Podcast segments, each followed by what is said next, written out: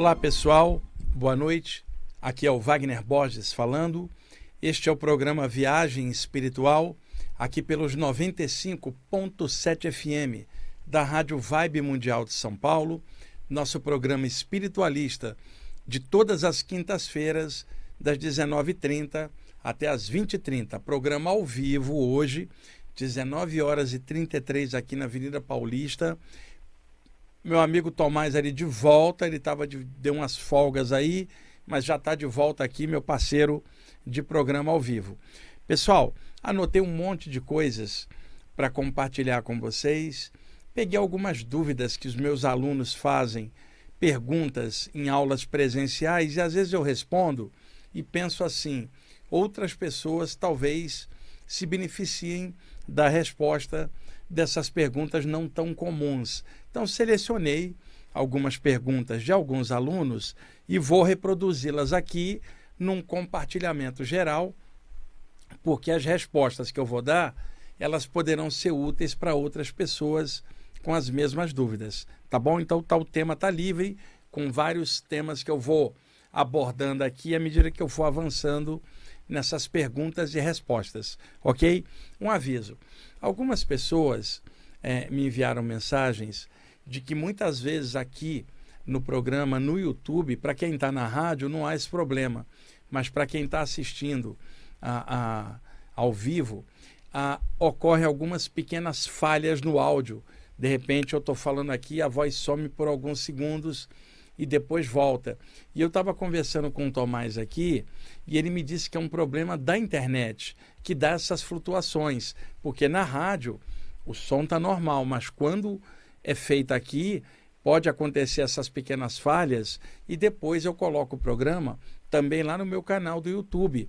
E aí lá também às vezes algumas pessoas comentam que está dando essas pequenas falhas. E aí estou explicando para vocês que pode acontecer isso Tomás estava me falando, a conexão da internet. Muita gente também, né, Tomás? Às vezes acessando, dá essa oscilação também. Então, um esclarecimento sobre isso, tá bom? Vamos lá.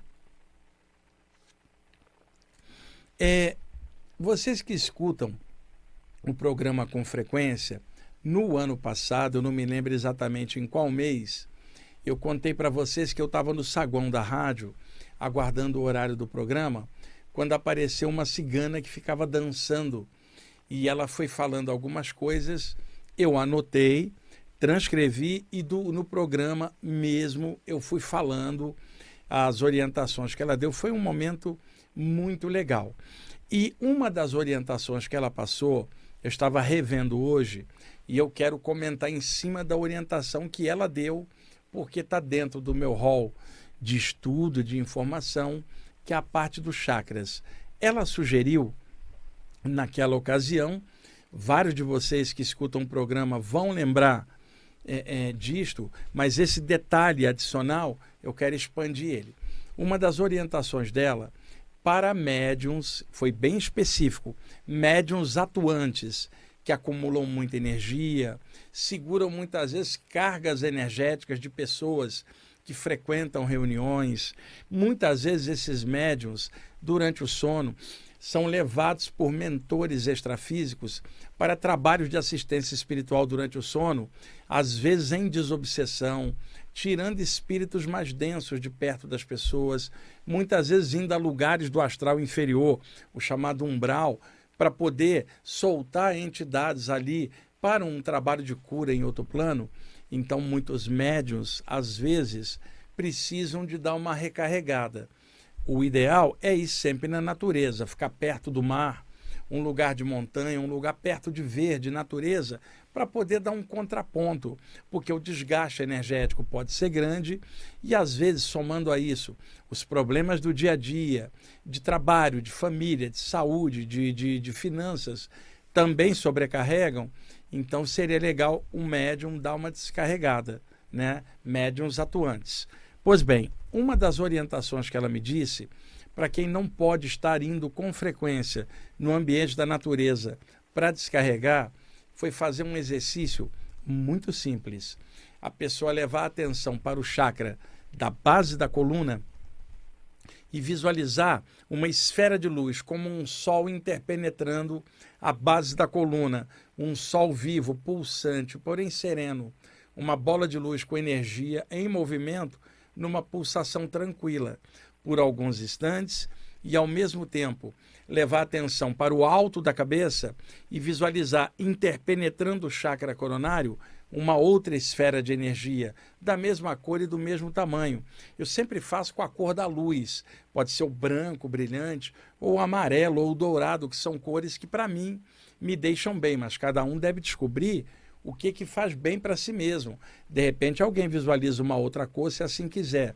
Eu prefiro a cor da luz, porque para o meu tipo de, de bioenergia, de temperamento, me deixa mais equilibrado. Então, visualiza uma esfera de energia, metade dela interpenetrada no chakra coronário e a outra metade para fora, como se fosse um sol que entrou pela metade da cabeça, sendo que a metade superior fica para fora e faz uma pulsação de luz sincrônica da esfera de luz no coronário com a esfera de luz na base da coluna, as duas, como dois sóis ali pulsantes por uns cinco minutos pelo menos, mantendo os dois polos, é, porque são os dois chakras que são de ponta. O topo da cabeça aberto para o infinito. É o único chakra que se abre para cima, para as estrelas, chamado em sânscrito Sahasrara, o lótus das mil pétalas, como uma metáfora de uma flor em botão que se abre no alto da cabeça para o infinito. E o chakra da base da coluna, chamado em sânscrito Muladhara, Mula é base em sânscrito, Tadara é fundamento. Quando você fala Muladhara ou Muladhara também, você está falando base e fundamento do equilíbrio do corpo. Então, é, os dois chakras de ponta, o da base da coluna, o único que aponta para baixo, que é a conexão com a Terra, e o chakra coronário, o único que aponta para cima, a conexão com as estrelas. Do frontal até o baixo ventre, são chakras abertos na horizontal, seja com as bocas para frente ou atrás em relação à vida é, cotidiana, enquanto que o topo da cabeça para cima e a base da coluna para baixo. Então, ela sugeriu os dois de ponta, cabeça e base da coluna ao mesmo tempo, que isto acaba alinhando o circuito de chakras ao longo da coluna. E lembrem-se, é, alinhamento de chakras não significa que tem um chakra para a esquerda, o outro para a direita. Não é isso, nós não estamos falando de algo tridimensional. Quando você fala alinhamento dos chakras, é que do alto da cabeça até a base da coluna, os sete chakras principais estejam uníssonos, em equilíbrio, não significando que um está torto para um lado, outro para o outro. Não é isso. Alinhar significa equilibrar, harmonizar o conjunto de chakras, que desde o topo da cabeça até a base da coluna haja equilíbrio no ser, que seu alto da cabeça ligue às grandes ideias cósmicas, mas que a base da coluna ligue o homem à terra para ele não perder o pé no chão e o chakra do meio, chakra cardiorrespiratório, equilibre céu e terra no ser humano. Então, estou aqui reforçando essa dica desta cigana maravilhosa que deu essa orientação um pouquinho. Fica na base e no alto da cabeça, duas luzes pulsando, sincrônicas, numa conexão, que isso acaba equilibrando o resto, e que ela afiançou que para médiums isso harmoniza, equilibra, descarrega e faz bem para o médium recarregar e se recuperar depois do desgaste de trabalhos, ou mesmo individualmente, porque às vezes uma pessoa é sensível, no dia a dia dela também, pega coisas, cargas, dá uma equilibradinha dessa forma. Eu estava revendo essa orientação dela e achei pertinente trazer para cá novamente isso, tá? Uma dica também que é uma prática recente que eu vou passar agora. É, o mês passado, em janeiro, eu estive lá no podcast do Paranormal Experience, que eu já fui muitas vezes, do Alei do Guru. E eu estava junto com o César Romão, que durante anos teve muitos pro programas aqui na rádio, grande palestrante, grande escritor. Estávamos nós dois lá sendo entrevistados e naquela ocasião eu passei uma pequena prática. Fiz ali com o pessoal, fui conduzindo. E eu quero passar para vocês aqui também. Aqui eu vou apenas explicar para depois vocês fazerem em casa. Lembrem-se que num dos programas anteriores eu falei da experiência do preto velho que apareceu e formou um, um triângulo com uma flor vermelha. Ali eu ensinei para vocês sobre esta visualização. Então, é muito simples de fazer e ajuda a cair no sono, relaxar a mente quando a mente está muito acelerada. Não tem momentos que vocês estão em looping com algum tema ou alguma coisa que vocês falam assim: Meu Deus, eu queria parar de pensar um pouco, eu estou aqui o pensamento tão acelerado, não para, eu não consigo descansar minha mente. Meu corpo está até cansado, mas minha mente está agitada. Então, essa prática ela harmoniza o padrão mental e as bioenergias, deixando a pessoa um pouco mais tranquila, seja antes do sono, seja para meditar ou simplesmente para acalmar a mente.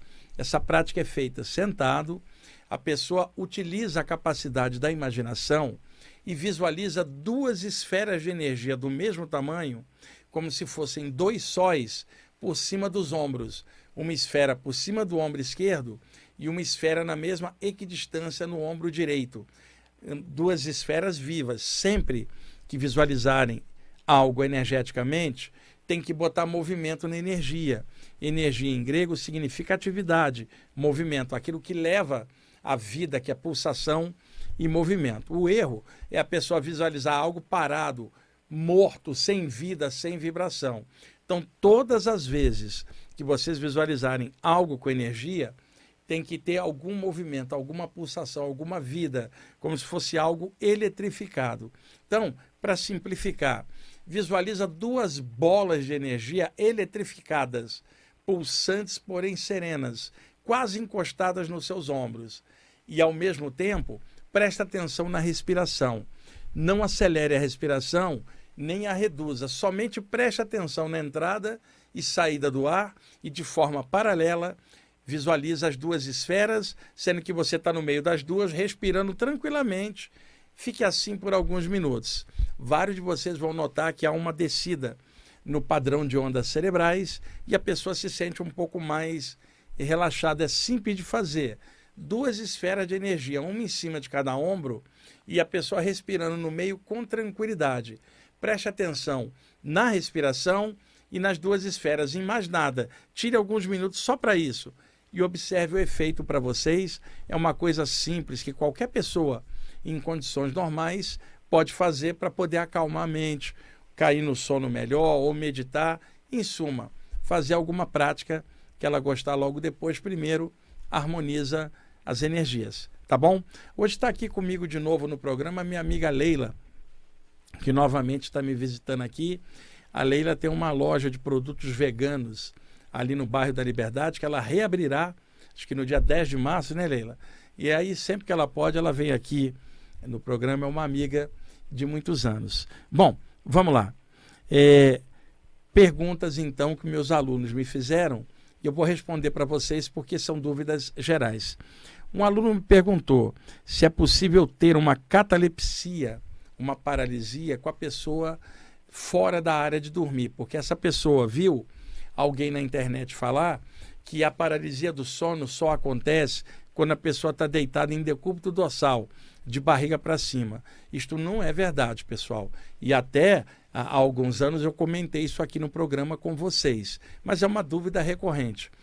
Eu já tive paralisias virado de lado de bruços em várias posições, não é só de barriga para cima. E pode acontecer da pessoa estar tá sentada meditando e se sentir paralisada enquanto está meditando. E notem, ela não está dormindo, ela está num estado de harmonia interna, quietude interior e percebe que não consegue mexer o corpo. Isto é uma paralisia anímica causada pela queda de metabolismo que a meditação propicia. Porque na meditação, o padrão de ondas cerebrais sai da vigília, que são ondas beta, e vai para ondas alfa, limítrofes entre a vigília e o sono, onde a mente relaxa, podendo descer até ondas teta, sono leve, mas sem cair no sono, está num estado alterado. E a pessoa descobrir que sentada, meditando, não consegue se mexer. Ela não está dormindo, tá? não está em decúbito dorsal, está sentada. Também pode acontecer com médiums, e isso acontecia muito comigo em sessões de desobsessão, um médium está sentado ali concentrado antes da reunião, estou colocando um médium espírita numa sessão sentado. Eu não estou pegando um médium na Umbanda onde o umbandista está de pé. E já eu comento isso para vocês. E pode ser um médium também espiritualista dentro de um grupo eclético. Está ali e de repente um mentor vem, aplica um passe ou toca num dos pontos energéticos e o médium sentado, de olhos fechados, num estado alterado, percebe que não consegue se mexer a partir da ação energética do mentor. Quer dizer, a pessoa não está deitada em, em decúbito dorsal e ela não está dormindo, ela está num estado alterado. E na Umbanda, pode acontecer do médium estar tá em pé, um mentor dá um toque num centro energético, a pessoa em pé não conseguir se mexer por alguns instantes, enquanto o mentor vai mexendo no campo energético dela, configurando então uma catalepsia mediúnica, diferente daquela que é anímica, que a pessoa está deitada na cama. Então, tem catalepsia em qualquer posição e ela pode ocorrer durante o sono, onde ela é mais comum, porque é o momento que a pessoa se permite mais horas de relaxamento e o metabolismo vai lá embaixo em ondas delta, que é o sono profundo, é mais fácil, mas pode ocorrer na meditação, no transe mediúnico e em outras condições de estados alterados da consciência. Então a informação que a pessoa viu na internet de alguém que eu também não sei quem é, não fico perguntando nada. Apenas as pessoas me perguntam algo, olha, vi alguém falando, eu não quero saber quem falou. Eu quero saber se a informação está certa ou não. E a informação de que só ocorre de barriga para cima está redondamente errada, mas não é a minha opinião, isso é a amostragem média ah, das coisas, né? Conversa com um, com outro, você vai tendo uma média lendo os livros da área de saída do corpo, a pessoa se acostuma e percebe claramente que existem vários tipos de paralisia, não somente do sono, mas pode acontecer na meditação ou num transe mediúnico. Bom, feita a primeira, vamos lá.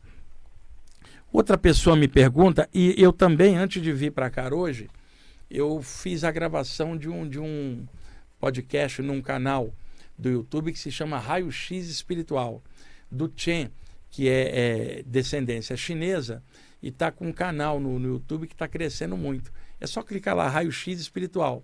E ele tem passado conteúdos bacanas lá, conscienciais bem legais. E ele então resolveu abrir para entrevistar algumas pessoas. Eu fui o primeiro nesse hall de entrevistas, estive lá falando de um monte de temas. Daqui uns 10 ou 12 dias que entrará essa entrevista no ar. E lá o Chen me perguntou algo que era uma das perguntas já anotadas de uma aluna também. Então, duas pessoas diferentes nos últimos dias me perguntaram sobre isso aqui e é legal responder isso aqui também para vocês. É, a Leila, minha amiga, está ali, ela está despertando do sono. Supõe que ela está deitada virada de lado. Poderia ser de barriga para cima ou para baixo. Tanto faz. Está deitada para o lado esquerdo. Antes dela acordar completamente, a Leila vai despertando lentamente num estado alterado, limítrofe, voltando do sono para a vigília, que é o que a medicina chama de hipnopompia. Ela estaria no estado hipnopômpico. Na ida do sono, quando ela cochila, é chamado hipnagogia. Ela estaria no estado hipnagógico. São nomes que a medicina usa. Não era mais fácil falar cochilo de ida e cochilo de volta? Mas em ambos existem estados alterados. A pessoa não está na vigília, mas não está dormindo. Então a Leila está no cochilinho, voltando do sono, o cérebro ainda em ondas alfa, daqui a alguns instantes vai entrar em ondas beta, ela desperta no corpo. E a Leila, às vezes, pode ir acordando lentamente e naqueles segundos que antecede o despertar físico, aparecem imagens na tela mental, porque o chakra frontal está meio solto ainda, porque a pessoa está encaixando lentamente, e às vezes traz flashes de imagens rostos, imagens de coisas do mundo, lugares, de forma aleatória, como se tivesse uma antena aberta que está captando genericamente, aleatoriamente, coisas é, é, do mundo. E acontece que neste momento, seja no meio da madrugada, ela acordando ou durante o, de manhãzinha, aparecem páginas de livros plasmadas em frente à tela mental dela, que é a ação do chakra frontal, por clarividência, e essas páginas vão passando em alta velocidade. E, e, a Leila vai vendo aquilo em alta velocidade e lendo mentalmente. Ela não está lendo com os olhos que estão fechados, aquilo está projetado por clarividência, por uma inteligência que está ali jogando um conteúdo. E de repente a Leila encaixa e abre os olhos e fala assim: caramba, tinha um livro aqui plasmado na minha frente, passava rapidamente, eu entendia tudo. Por que, que isto ocorre? Alguém perguntaria. Por que, que lá fora do corpo o mentor não deu esclarecimento para Leila? Por um motivo simples, ele já fez isso várias vezes e ela voltava e esquecia. Porque é mais difícil pegar uma memória de lá e trazer para dentro da parte física. Então, o que, que o mentor faz? Ela está encaixando já já ela vai entrar na vigília e, portanto, registraria melhor dentro do cérebro o conteúdo que ele quer passar. Então ele projeta essas páginas com o conteúdo e ela lê em segundos, aquilo cai para dentro do cérebro, ela acorda. Pode até falar assim: eu não sei quem é, mas esse conhecimento gravou. É uma forma do mentor trazer informação para a pessoa de lá para cá, mas como do lado de lá está difícil dela trazer essa memória, ele pega enquanto ela está justaposta por sobre o corpo um segundo antes dela despertar na vigília, traz o conteúdo que aí o cérebro dela grava e era uma orientação que ele queria passar. Olha que legal, Leila. E isso acontece com mais gente do que vocês imaginam. O Chen hoje estava me perguntando no, no podcast e uma aluna me perguntou isso dias atrás e eu acho legal trazer esse esclarecimento porque provavelmente algum de vocês já teve essa experiência e agora você já sabe que é real. Tem outras pessoas também falando nisso. Outra coisa, leve em conta que o programa se chama Viagem Espiritual, a temática é dentro dessa vibe, e eu estou comentando esses temas para vocês, ouvintes, que, obviamente, se estão escutando o programa, têm interesse na parte espiritual. Por que, que eu estou clareando isso? Que às vezes alguém está escutando ou vendo e fala assim: eu não acredito em nada disso, acho que isso não é possível. Pois é, tem um monte de gente assistindo e ouvindo que sabe que é possível e já experimentou isso várias vezes, só que ninguém comenta em aberto. Então, estou comentando como forma de esclarecimento geral, levando em conta que o programa é dedicado para estudantes espirituais que sabem que essas coisas acontecem. É só um comentário, tá? Para que seja bem direcionada e bem aproveitada a informação que eu sempre viso estudantes espirituais, seja de que área for, tá? E que sabem que essas coisas são possíveis e por isso eu falo dessa forma já direcionada. Nós não estamos aqui para perder tempo mais com nada. A gente tem que passar informação, aprofundar, comentar coisas que as pessoas sentem, explicar, tornar isso mais normal, quebrar aquela história de sobrenatural e tornar mais natural e esclarecer de forma aberta, pública, de forma inteligível, didática, que as pessoas compreendam. E no meu caso, essas décadas todas mexendo com a parte espiritual, eu, eu tenho experienciado muitas coisas e não cometi o erro de ficar preso só no que eu sinto e vejo. Converso com outros sensitivos e médios, leio pra caramba para ter visão de conjunto. Então há uma visão média. Quando eu falo disso, de imagem plasmada para a pessoa ler, quantos de vocês que estão me ouvindo agora já tiveram isso? E não, ninguém te explicou e você às vezes nem conversou com alguém. Por isso a importância de estar clareando isso e falando bem claro direcionado para quem mexe com a parte espiritual ou para quem queira aprofundar. Eu não pretendo converter nenhum cético a nada, não represento doutrina nenhuma. Eu quero chegar no programa, clarear, jogar informação e que a informação seja útil para estudantes espirituais em suas jornadas, do seu jeito. Cada um deve seguir o que achar melhor. Minha função aqui é só clarear esses temas, tá bom? Já estamos em cima, Tomás. Você quer deixar as linhas abertas aí para gente? Então, pessoal, Tomás está pedindo para deixar as linhas de telefone aberta. É 11 o código 3171 0221. 3171 0221 e 3262 4490. 3262 4490. Vamos entrar na vinheta de intervalo, já podem ir ligando, ele segura a ligação quando eu voltar eu possa ir respondendo para vocês. Por favor, perguntas pertinentes aos temas do programa, tá bom? Daqui a pouquinho a gente volta. Ok, pessoal, estamos voltando com a segunda parte do programa Viagem Espiritual, aqui pelos 95.7 FM da Rádio Vibe Mundial de São Paulo. Eu sou Wagner Borges. É, o Tomás deixou as duas linhas abertas. Eu vou responder as perguntas de vocês, tá? Tomás, pode liberar a primeira, por favor? Olá, quem está falando? Oi, tudo bem? Meu nome é Valdemar, já falei com você uma vez. Val, o Tomás reconheceu sua voz, falou, é o Valdemar. E aí, Valdemar?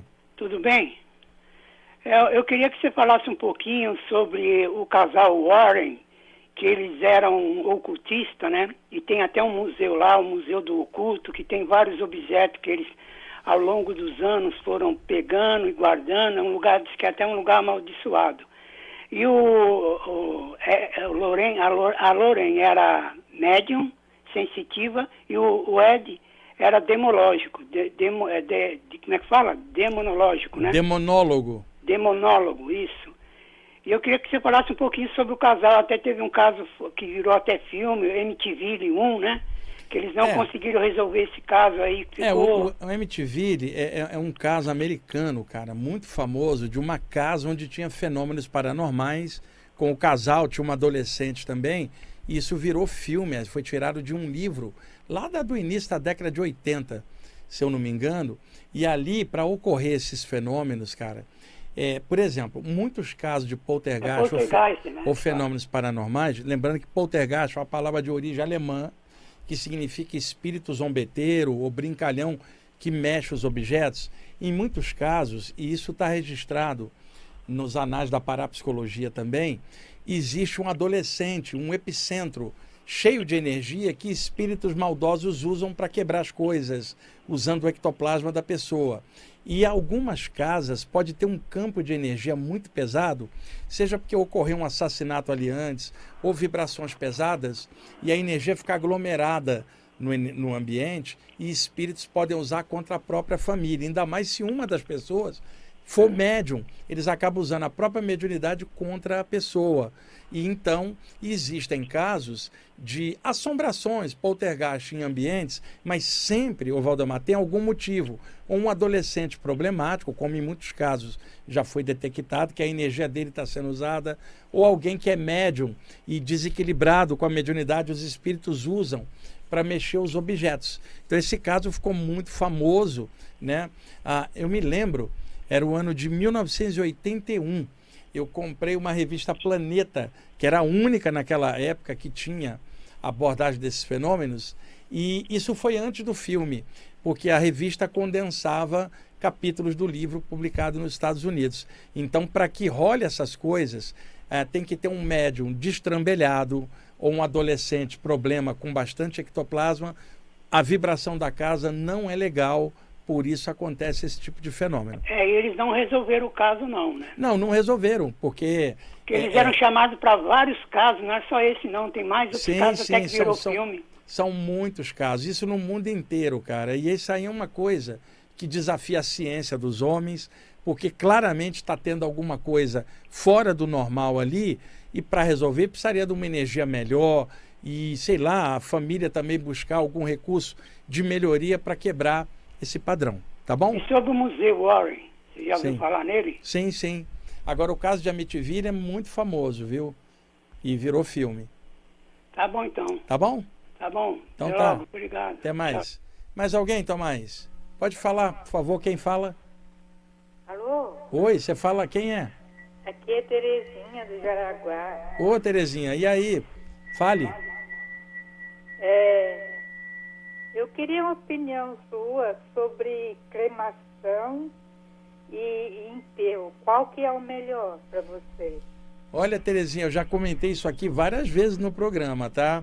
Ah. É, eu acho que vai do, de como a pessoa lida com a perda.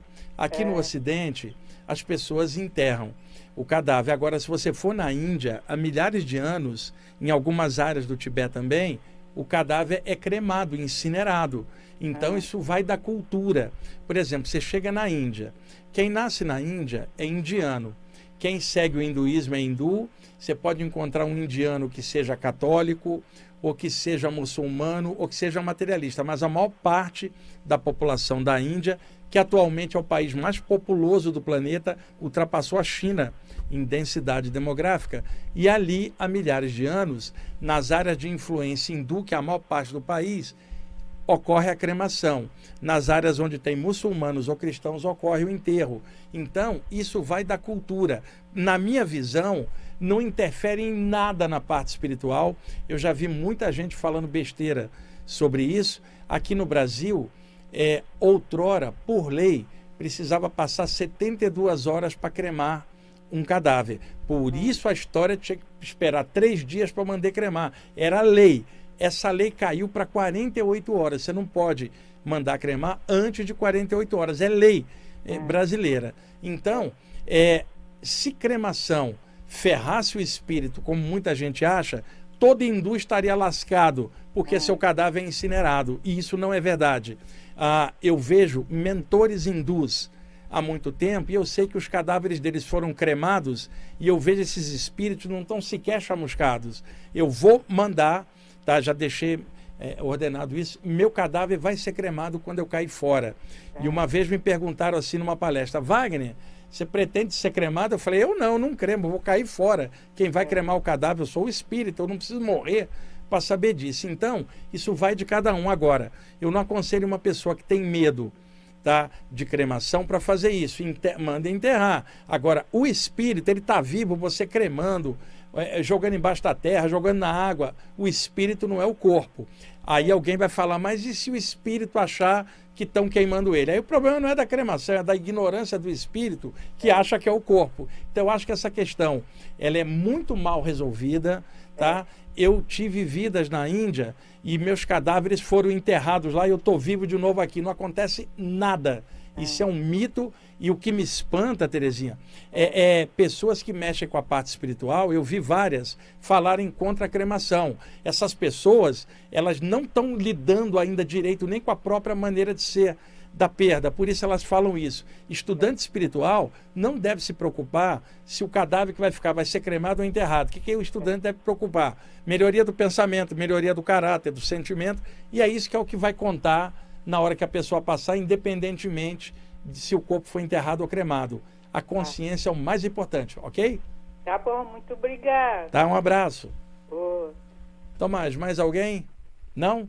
Então vamos continuar aqui com as perguntas. E outra coisa, viu, pessoal? Isso que eu acabei de falar sobre cremação é a minha visão enquanto espiritualista em cima disso, enquanto projetor extrafísico.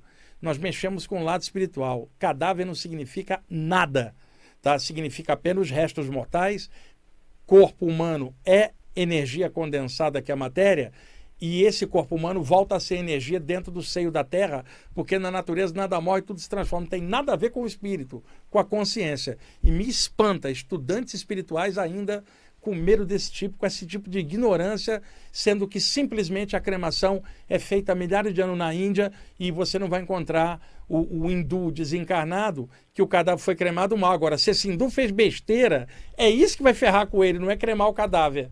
Então a gente tem que confiar mais no caráter da gente, na espiritualidade, na natureza nossa.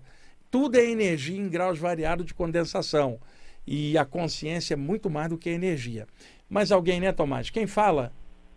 Oi, boa noite. É o Fernando de Itatiba. Ô, Fernando, fale. Ó, quando eu era criança, Wagner, tá? eu escutei um, uma voz, uma, um ser que me amedrontava, né? E ele falava que era um extraterrestre e que eu tinha vindo de lá, passando um tempo aqui, mas que deveria de voltar para lá intacto. Tá? Ele dizia, chamava Max. Eu não sei se isso daí é fruto da minha imaginação de criança ou se de fato. Ele, ele falava para mim, olha, é, eu falava, não, você é o demônio, você é o demônio. Ele fala, não sou o demônio, tá? É, tudo que você aprendeu está errado, tem faltando partes. Aí ele, ele perguntou para mim, você já viu o Anjo Preto? Eu falei, não. Então, você não está faltando partes nessa história? Aí ele falou, você já estudou o Egito? Eu falei, não. Você nunca viu as pirâmides? Por que, que você não vai buscar respostas? E, e, ele me ensinava a ver coisas através da parede. Eu conseguia. Evidência. Aí eu falei, não, mas, mas era, eu era criança, eu tinha 10 anos, hoje eu tenho 70 anos, tá? Eu não sei se é fruto da minha imaginação, ou se de fato aconteceu isso daí, e você está falando de viagem, astral e tudo mais, né? Será que é esquizofrenia? Olha, que... Fernando, pelo, pelo teu relato, isso me parece coerente com muitos casos que eu vi. Tá? Agora, não podemos tirar qualquer explicação, né? Possível ter imaginado isso? Sim, uma criança tem a mente muito fértil. Mas é possível que tenha sido verdade também? Sim. E pelo conteúdo que ele estava te passando, o conteúdo é muito coerente com uma criança de 10 anos estar questionando. Então, me parece claramente uma presença do teu lado conversando com você. Agora, com a história de que você não é desse mundo, é, você não pode pegar isso também ao pé da letra. Vou explicar por quê. Porque se alguém chega e fala, você não é desse mundo, aí você fala, então eu vim de outro lugar, sou extraterrestre. Só que se você olhar direitinho, só o corpo nasce, cresce e morre na Terra. Então só o corpo é terrestre. Qualquer consciência espiritual é extraterrestre, já que o corpo, só o corpo é terrestre. Então quando alguém fala, você é de outro mundo, pode ser um mundo espiritual e não um mundo material, um outro orbe. Mas em ambas as situações, está coerente de algo não físico, viu? Me parece algo real à primeira vista. Ok? Ele falou, ele falou até o nome dele, Max. Então, pode ser, então, o que eu estou falando. Pode ser até alguém que está falando de outro mundo e que você vê de outro mundo, mas um mundo espiritual, não exatamente um mundo de fora daqui, que também é possível, né? Mas o conteúdo do que ele te passou está tá correto, viu? Tá ótimo, obrigado. Pelo Legal. Obrigado por você ter ligado, Fernando. Parabéns aí, Wagner. Obrigado. Mais alguém, Tomás? Vamos lá, quem está falando? Olá, Wagner. Boa noite, desculpa, tudo bem? Quem fala?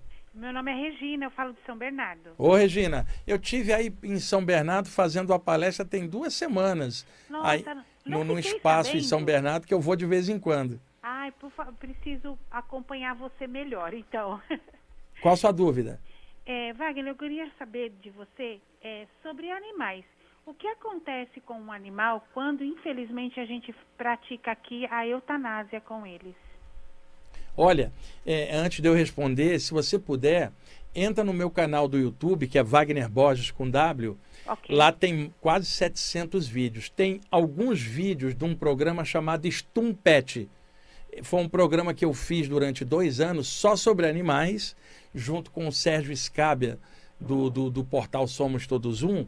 E nesses programas a gente falava só sobre vida após a morte dos animais. E tem um programa que é sobre eutanásia. É só entrar no meu canal, Wagner Borges, procurar lá a seção Stumpet, que vai abrir vários programas sobre animais. É o seguinte. É, eu sou sempre a favor de deixar a natureza seguir o curso dela do jeito que é. Então, o animalzinho ele tem o tempo dela, é mais curto do que o nosso fica difícil, às vezes, para a pessoa que perdeu o seu ente querido animal entender na sua dor de que o tempo do animal é menor do que o nosso, um pet, a exceção da tartaruga, né? Mas uhum. um cachorrinho, um gatinho, eles têm um tempo menor. Isso a pessoa precisa aceitar. É da natureza, embora tudo seja relativo. E o, e o ser humano pode desencarnar antes do animal, mas a tendência de alguém que tem um animal é que o animal vá antes, porque o tempo deles é mais curto. Então, um animalzinho está doente, tá? tá. Ah, então, a pessoa, muito, eu vi isso acontecer, eu tenho vários amigos veterinários, a pessoa leva e fala assim, manda sacrificar que ele está doente. E o veterinário fala, não, é, essa doença dá para ser tratada, é crônica, não é caso de eutanásia. Por que, que a pessoa foi lá? Porque ela queria se livrar do problema. É, é isso é um exemplo. É diferente quando a pessoa está com um veterinário sério, profissional bom, que diz: olha, o animal está chegando no finalzinho, ele está com muita dor, o remédio já não funciona, o animal está uivando a noite inteira e, e, e, vocês não conseguem mais equilíbrio em casa, sugiro sacrificar o animal. Veja, não é a pessoa querendo sacrificar o animal, é um profissional de saúde treinado falando para a pessoa e orientando dentro da especialidade dele. Isto é o que eu aconselho. Segue a orientação do profissional de saúde o veterinário, porque muitas vezes a pessoa quer sacrificar e não é o momento. Tá? E, e se for um momento orientado pelo profissional, simplesmente autoriza. É igual você, por exemplo, você tem um filho, seu filho, por exemplo, vai fazer uma cirurgia muito arriscada. O cirurgião vai pedir para você assinar um termo de autorização. Você vai ter que assinar. A operação é de alto risco, mas você vai ter que autorizar. Então, na hora de tomar uma decisão, a pessoa precisa de adultidade.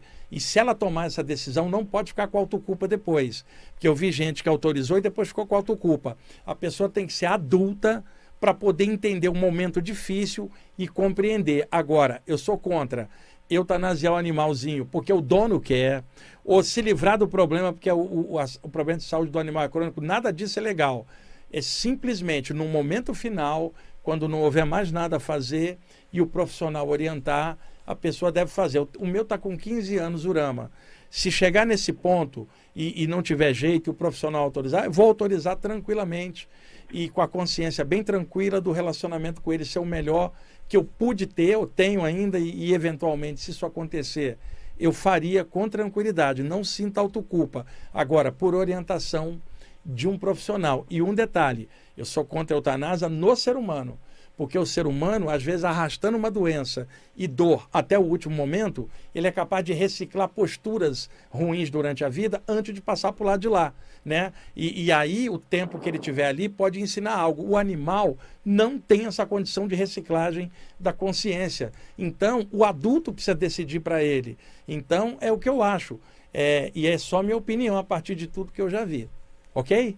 Ok, Wagner, obrigado. Fica é com a consciência. Eu muita culpa. Não, fica com a consciência tranquila, porque eu tenho visto muita gente ter que eutanasiar o animal, orientar tudo direitinho e tal com a autoculpa de uma coisa que não era necessário ela ter autoculpa, ela fez o melhor possível. No exemplo que eu dei da criança, imagina que você autorizou seu filho, a, a, o cirurgião operar o seu filho, ele morre na mesa de cirurgia, você vai ficar com a autoculpa? Não, você decidiu o correto do seu ponto de vista você estando de fora. Então tem, tem momento que a gente tem que bater o pênalti e decidir. E uma amiga minha que sacrificou a cadelinha dela ficou muito mal. E ela falava assim: Mas Wagner, era karma dela? Eu falei: Não, o karma era seu, você não entendeu nada. O animal não fica mal após a morte, ele não faz besteira para ficar mal. Agora, você, ao ter que tomar decisão, é uma prova de maturidade para você. A, a prova não era do animal, é sua tendo que decidir uma coisa e desapegar. Então tem outros ângulos além da eutanásia para a gente pensar. Tá bom? Tá ótimo, obrigada. Você me esclareceu bastante. Obrigada. Tá, um abraço, viu? Um abraço, querido. Mais alguém, Tomás? Não? Então vamos lá, vamos seguir aqui. Bom, me perguntaram também sobre queimação e vermelhidão nos pés. Se isso era acúmulo de energia ou um sintoma mediúnico. Essa pessoa tem muito calor, nos, a ardência no dedão de um dos pés, acho que o direito, e escama o pé dela, né? E aí qual é a minha resposta? Porque foi a resposta que eu dei para ela e depois ela fez o exame e deu certinho. Muitas vezes a pessoa tem um problema, um, um sintoma de algum distúrbio e ela acha que é energético e às vezes é material. Outras vezes ela tem um distúrbio energético e acha que é físico. Ô, ô Leila, tem que selecionar. Então, é, eu tinha é, meu pai, meu avô tinha, meu pai geneticamente tinha, tem, meu irmão do meio tem e eu tenho. Na minha família, nós não temos. É, é, é há, há, uma deficiência genética é, num processo direito ácido úrico na parte renal. Então, eu vi meu avô ter crises de gota, meu pai Tá? Eu tive uma ou duas mais jovem até eu descobrir que era gota e parar de comer as coisas que aumentavam o ácido úrico, né? Que, que principalmente carne vermelha aumenta muito, o álcool. Então, o que acontece? Eu falei para ela, olha, primeira coisa, faz um exame para ver como é que está o ácido úrico. Se der alto, está explicado, teu dedo esquentar, escamar o pé e a dor que você sente pode não ser mediúnico. Se fez e não tem nada, vamos ver o lado energético. Ela fez exame, o ácido úrico está alto. Leila. Então, eu, eu, gosto de clarear as coisas com o pé no chão, pessoal. E de ácido úrico, eu entendo, é um problema da minha família. Então, eu já passei por isso e não é mediúnico nem energético, é material. Agora, vai que alguém tem um problema energético de acúmulo no chakra dos pés. Como é que ela sabe? Faz o exame, não deu nada, é energético. Caminha um pouco mais para tirar o acúmulo da aura dos pés. Tem alguém na linha aí, Tomás? Por favor. Quem fala? Eu, a Jaque. Você está em que bairro? Eu estou em Jacareí, São Paulo. Opa, Conhece? Sim, conheço, já dei palestra aí, inclusive. Ah, então, eu sou assídua, sou ouvinte assídua. Ah, que bom. Qual a sua pergunta? A minha pergunta é que quando eu vou dormir, quando eu estou pegando no sono, parece que eu vou cair num buraco e eu me susto. eu não quero ir. Isso aí é mais comum do que você pensa, viu? Um monte de gente que está escutando a gente agora já ah. sentiu isso. Então a pessoa está cochilando, está entre ah. a vigília e o sono, quando dá a sensação de que ela está caindo. E ela dá um solavanco, né? Parecendo que ela está tentando se segurar porque ela estava caindo num buraco. É uma sensação. É, é o seguinte: o nosso campo energético ele está encaixado agora no momento que nós estamos na vigília. Quando você vai dormir, antes de cair no sono, pode passar um período de cochilo, que pode ser segundos para uma pessoa, minutos para outra. Então, quando uma pessoa está cochilando, ela não está na vigília e não está no sono, ela está no estado alterado, limítrofe entre o sono e a vigília, e nesse estado, o campo energético se solta um pouquinho por sobre o corpo, ou por baixo ou para o lado, desencaixando alguns centímetros. Então, a tendência, quando você caísse do sono, é que o corpo espiritual se soltasse para fora da matéria. Só que você está cochilando e ainda não caiu no sono total. E o campo energético se soltou um pouquinho. Por algum motivo, pode ser um barulho próximo aí no quarto, ou alguém que entrou, ou um familiar que está deitado junto e encostou, o, o metabolismo que está descendo para você cair no sono, de repente ele sobe. E aí o campo energético que estava se soltando, ele é contraído para dentro alguns centímetros. Isso dá a sensação que a pessoa está caindo, que é o reencaixe do campo energético. Pode se acostumar que isso aí é positivo, é a soltura do campo energético. Eu tenho isso há anos, muita gente que está assistindo também. Quando eu era é, é, adolescente, a minha avó de 80 anos, que era católica, ela via eu tendo esses trancos, né? Porque você dá um solavanco. E ela é. falava assim: Meu neto, nada tema que você está crescendo. Ela dizia que a sensação de queda era porque eu estava crescendo. No meu caso, eu não cresci nada. Eu tenho 1,67m, sou baixinho. Então, é uma, eu te garanto, é uma soltura do campo energético causando essa repercussão. É normal. Ah, tá bom. Pode ficar tranquila. Eu falo, eu fico com medo. Ai, aí depois demora, do, demora dormir de novo. é porque na hora que dá o encaixe, acelera o metabolismo e o coração acelera junto.